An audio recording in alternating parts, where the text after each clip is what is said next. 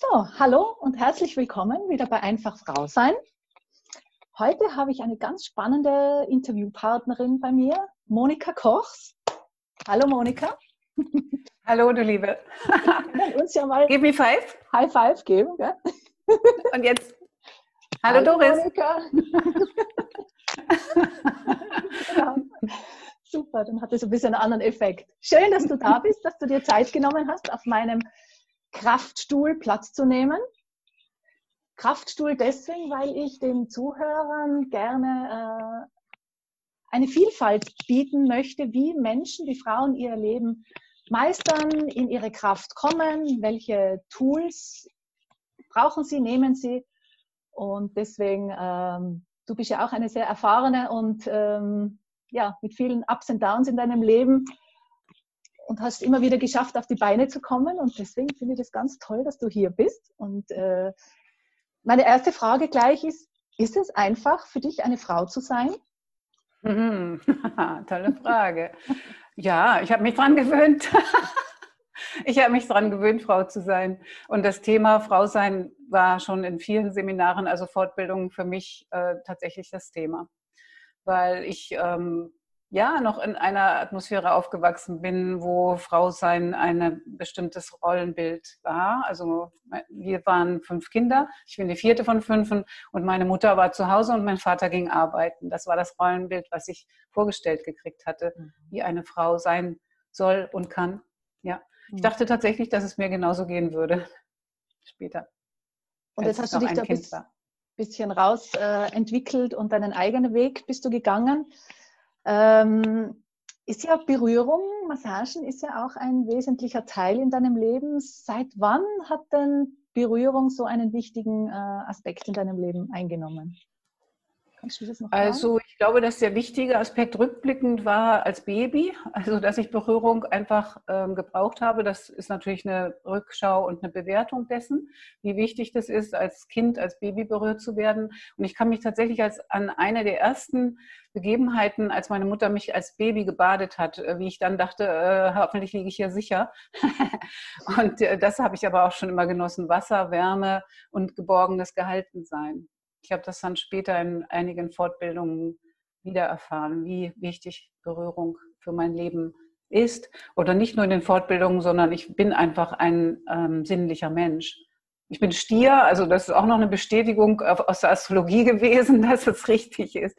Ich bin eine Venusfrau und da ist Berührung mit das Größte. Also Kommunikation durch Körper ist mein Leben geworden. Mhm. Genau, du hast ja diese Leidenschaft und dieses Spüren hast du jetzt zu deinem Beruf gemacht. Ja. Und ähm, ja, leitest jetzt ja auch zwei äh, Tantra-Massagepraxen, eine in Stuttgart, eine in Köln.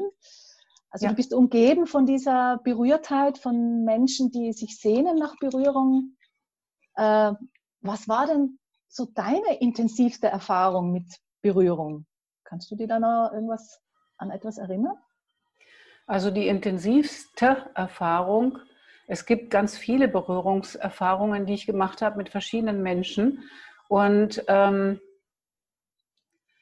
da ist ja dieses große Wort Selbstliebe, was ich eben auch in Tantra-Kursen immer wieder gehört habe und äh, man sich dann noch nicht weiß, ja, was heißt das eigentlich? Ich gucke so aus meinen Augen heraus, da ist alles dunkel da drin und was heißt es jetzt, mich selbst zu lieben? Ich bin gewohnt, auf Menschen zuzugehen und mhm. die Liebe äh, zu lernen oder habe sie immer wieder gelernt. Wie geht das eigentlich? Ähm, also es ist eigentlich immer ein Forschungsfeld, so nenne ich auch unser Institut, ein Kommunikationsforschungsfeld im Bereich Berührung.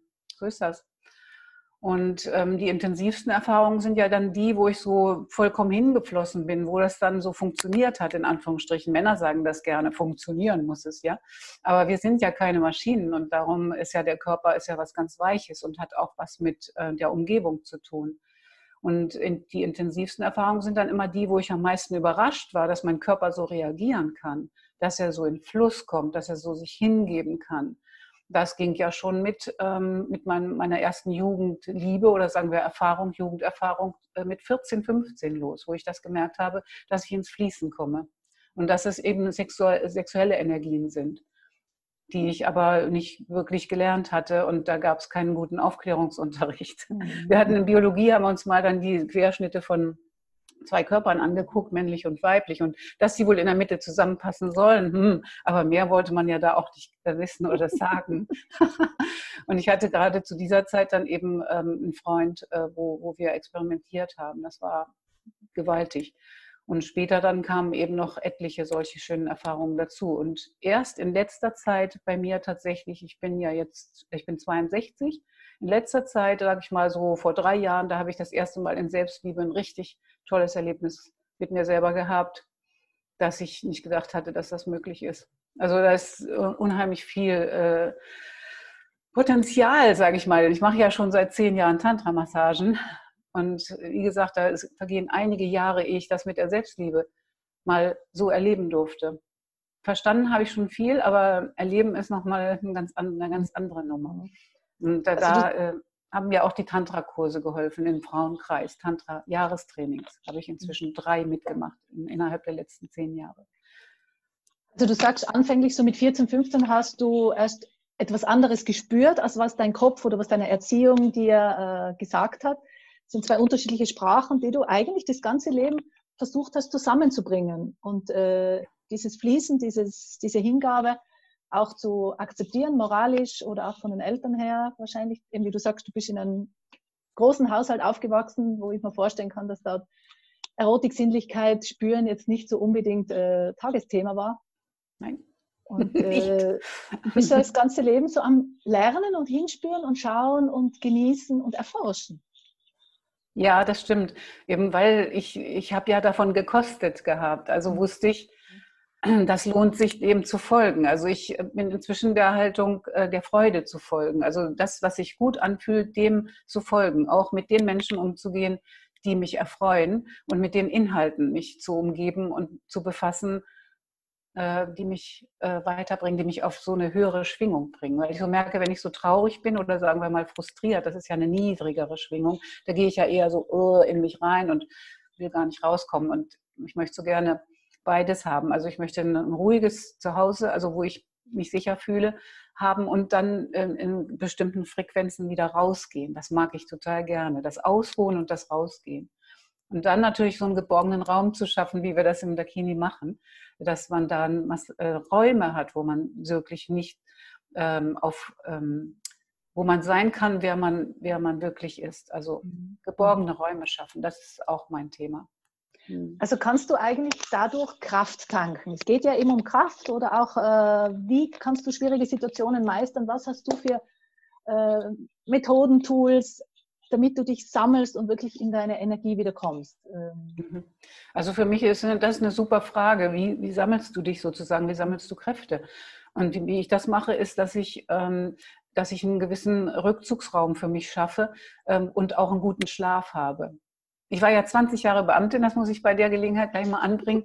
Ha, Beamte können gut schlafen. Ich konnte das und kann es immer noch gut. Also das ist einfach super. Äh, Resilienz durch, durch Schlaf. Ne? So lieber acht Stunden Büro als gar keinen Schlaf. Ne? So das war das Motto damals. Ich habe das wirklich von der Pike auf mitgekriegt. Entschuldigung. Ah nein, das muss ja in den Ellenbogen heute. Ich wasche mir nachher aber sofort die Hände wieder. Ähm, ja, also der Schlaf und das ähm, bewusste gute Nahrung zu mir nehmen. Also viel trinken, bewusste gute Nahrung. Da habe ich viel gelernt, dreimal Ernährungsberatungskurse mitgemacht. Wirklich, man denkt immer, ja, ich weiß alles, aber es lohnt sich da auch mal Fachfrauen oder Fachmänner zu fragen, wie geht das wohl, dass ich wirklich mich gesund und frisch fühle. Und das ist die Basis für das Tun am Tag. Mhm. Ist wirklich so. Also Schlaf und gutes Essen und Bewegung, wie es dir jeder Arzt sagen würde, oder? Und du hast ja deinen Beruf, ähm, wo du eben auch in diese Ruhe kommst und diese Entspannung. Äh, jetzt die Zuseher, die sind ja auf der anderen Seite und suchen wahrscheinlich Möglichkeiten, wie sie äh, ja, diese Zufriedenheit äh, erleben können. Also du hast es ja beruflich. Nehme ich an, dass du auch während der Massage, während du sie gibst, auch ganz viel tanken kannst. Absolut, so? ja. Ja, ja, das Außenrum, also das erstmal, dass es zum Termin kommt und das dann vorher alles herrichten und nachher alles aufräumen und so weiter, das ist die Arbeit. Aber die Massage selber, das ist das Auftanken, auch für mich. Es mhm. kommt natürlich darauf an, wenn das jetzt ähm, eine Herausforderung ist, es gibt verschiedene Sorten der Herausforderungen während einer solchen Massage oder in der Session. Aber ähm, meistens kann ich mich damit auch äh, auftanken tatsächlich. Ich tanke auch auf und das Geheimnis ist die, die Stille, äh, die Ruhe, dieses nicht etwas Bestimmtes wollen, sondern einfach nur da sein. Das ist, äh, habe ich herausgefunden als äh, die Kraftquelle pur. Ich muss wieder mal den Eckart Tolle zitieren. Leben im Jetzt. Mhm, mhm. Und hast du alle diese Dinge, die du jetzt so mit dir nimmst oder gelernt hast, auch in deinen vielen Kursen und Ausbildungen, äh, kannst du das in dein Leben integrieren? Hast du ja. eine andere Weiblichkeit jetzt wie früher?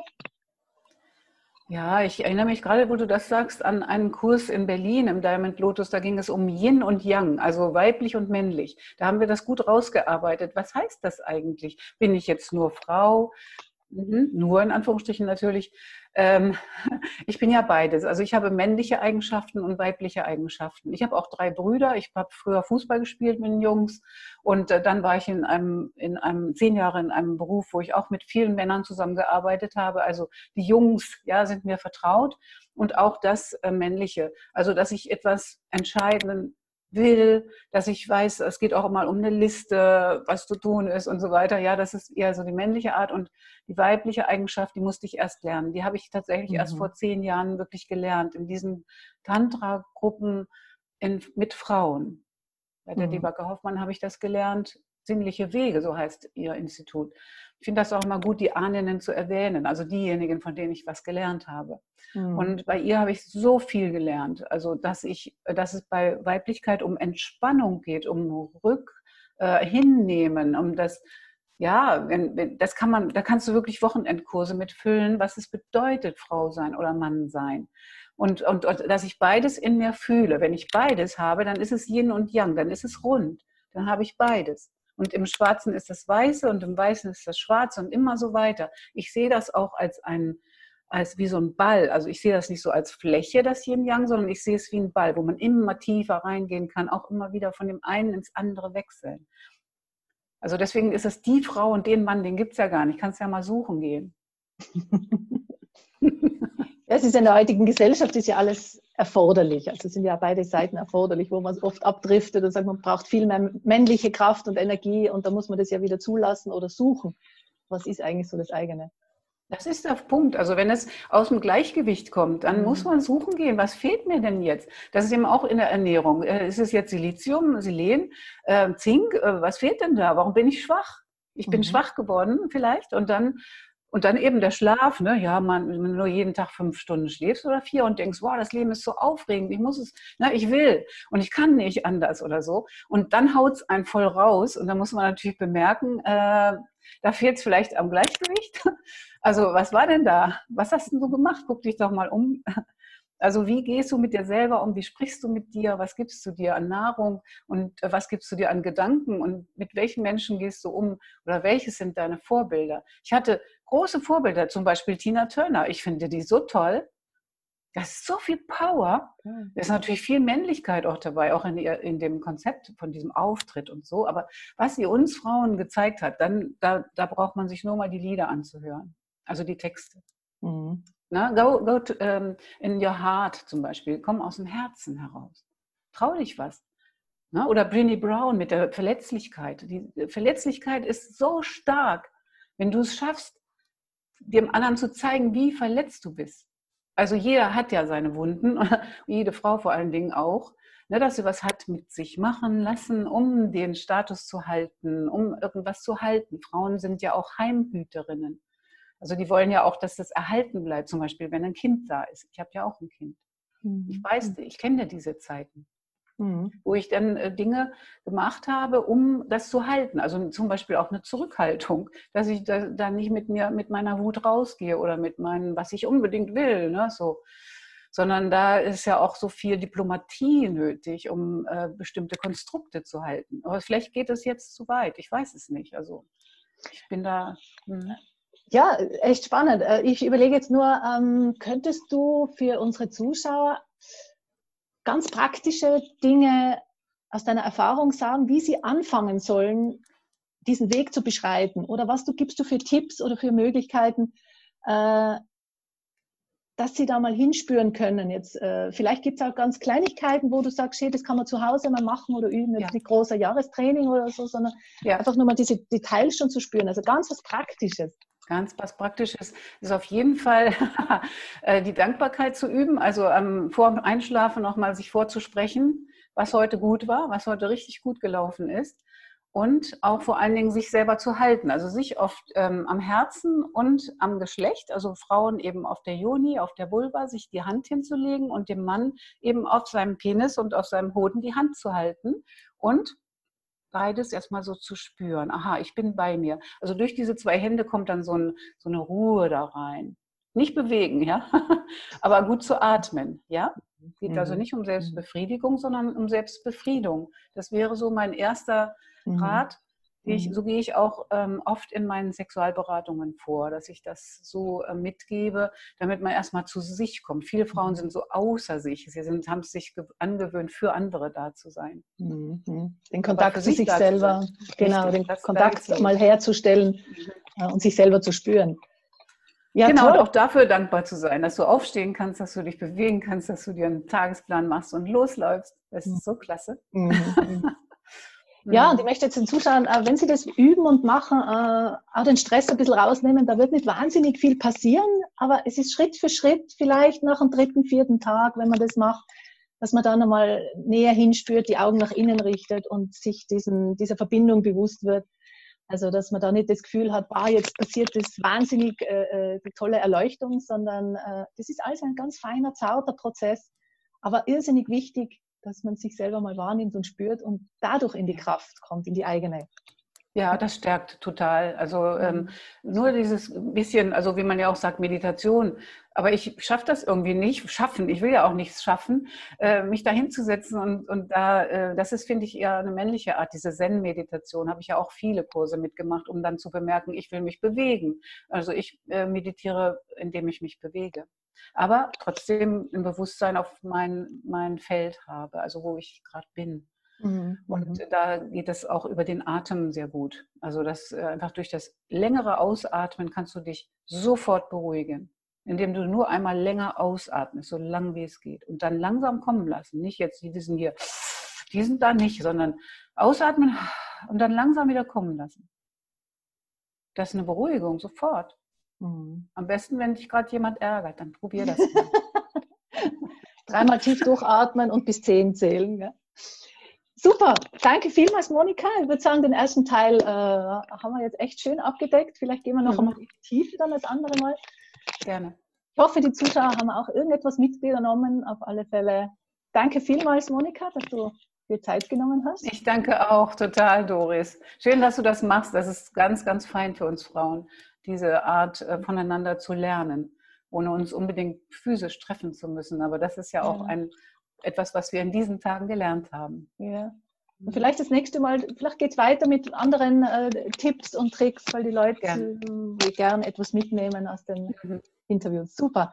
Gerne. Danke vielmals. Und ähm, wenn jemand zuschaut und Interesse hat, die Daten sind eingeblendet oder ihr könnt mir schreiben oder, oder Monika, die Daten werden eingeblendet für weitere Anfragen. Gerne, jederzeit. Alles Wunderbar. Gute. Vielen Dank, Doris. Danke, Monika. Tschüss. Ciao.